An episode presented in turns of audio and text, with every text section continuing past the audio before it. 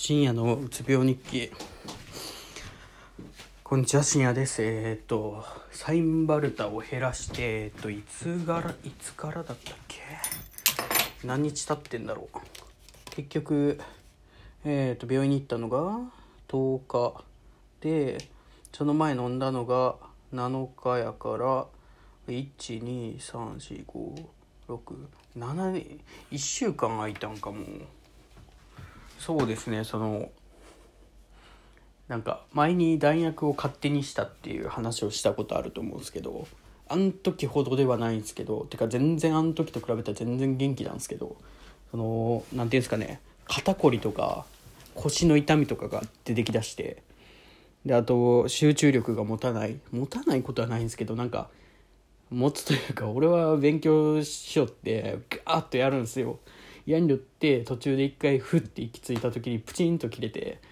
なんかあやばいってなる時があって今日それが2回ぐらいあってちょっと怖かったんですけどまあ意外といけてますね。はい。なんかと同時にやっぱ薬のおかげで結構何て言うんですかね。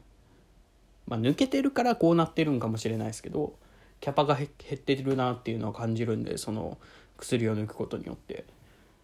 うんでもその先月結構勉強できてたんでそれを考えるとまあちょっとずつ減らしてってその抜けるという抜ける時の症状っ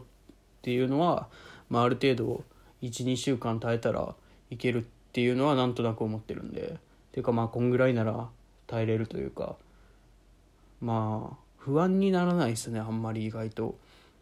いやなりますね結構。あの小さな不安は増えました最近。ただ大きな不安はないですね。なんか前みたいにそのなんか心臓がどうとかこうとかうんなんか勉強できんけイライラして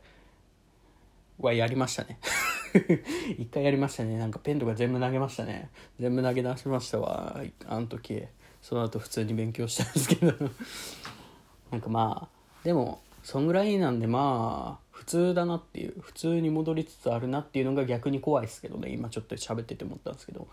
うんやっぱりその病気だってことを意識して動かないといけないんでなんかそれこそ今日とか結構なんか勉強よりもそのあの免許証の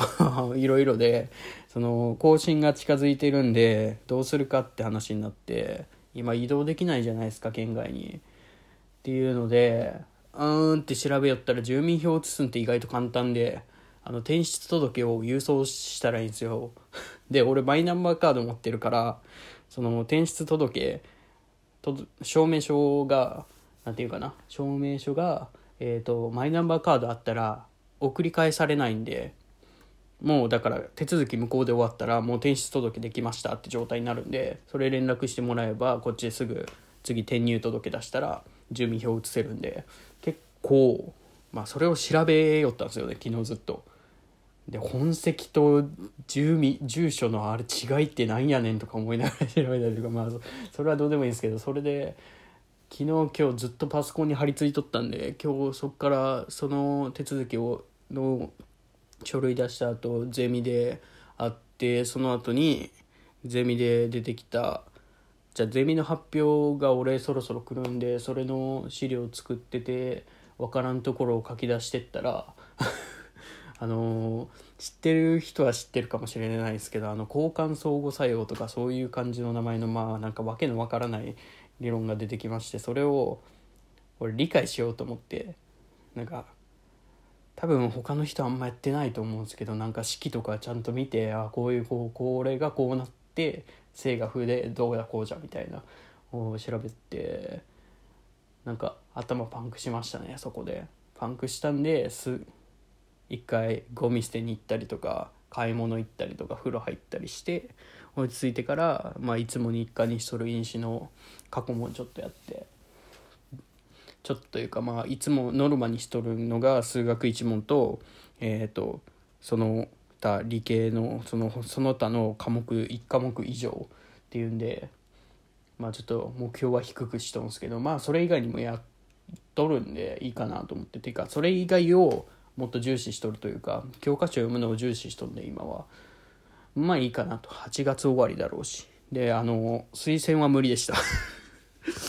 あの研究室内で4人ぐらいかな。大学院行くのが同じ学年で。俺だけですね多分その中で推薦もらえてないのが。で多分割とギリギリのラインだったっていう悲しい事件があったんですけど。まあまあその以前にも分かっとったというか諦めて勉強しとったんで割と今は楽しいですね勉強しよるのが。なんかそれとあと自分の研究のことについて調べとってまあそれつながりで勉強しよると考えれば割と、うん、楽しくやれてる方なんですよね。ただその体が追いつかないっていうのが結構苦痛というかまあしゃあないなと思いながら諦めるっていうのが大事なんだろうなっていうのは思います。結構喋りましたね。はい。あの人と喋らないからですかね。なんか人と喋らないから多分こういうところで結構喋りたくなっちゃうんですよね。まあそういうことで。はい。えっ、と多少肩こり首の痛み背中の痛み腰の痛みはあるけど意外とやれてるよって話でした。ありがとうございました。